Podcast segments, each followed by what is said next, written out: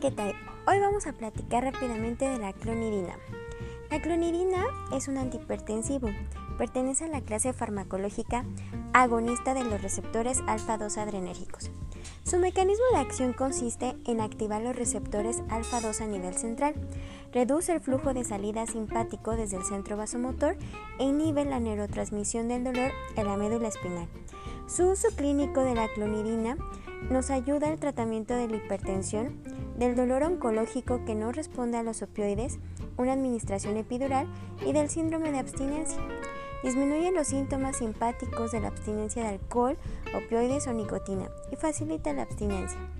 Consideraciones especiales. Disponible un sistema transérmico de 7 días de duración.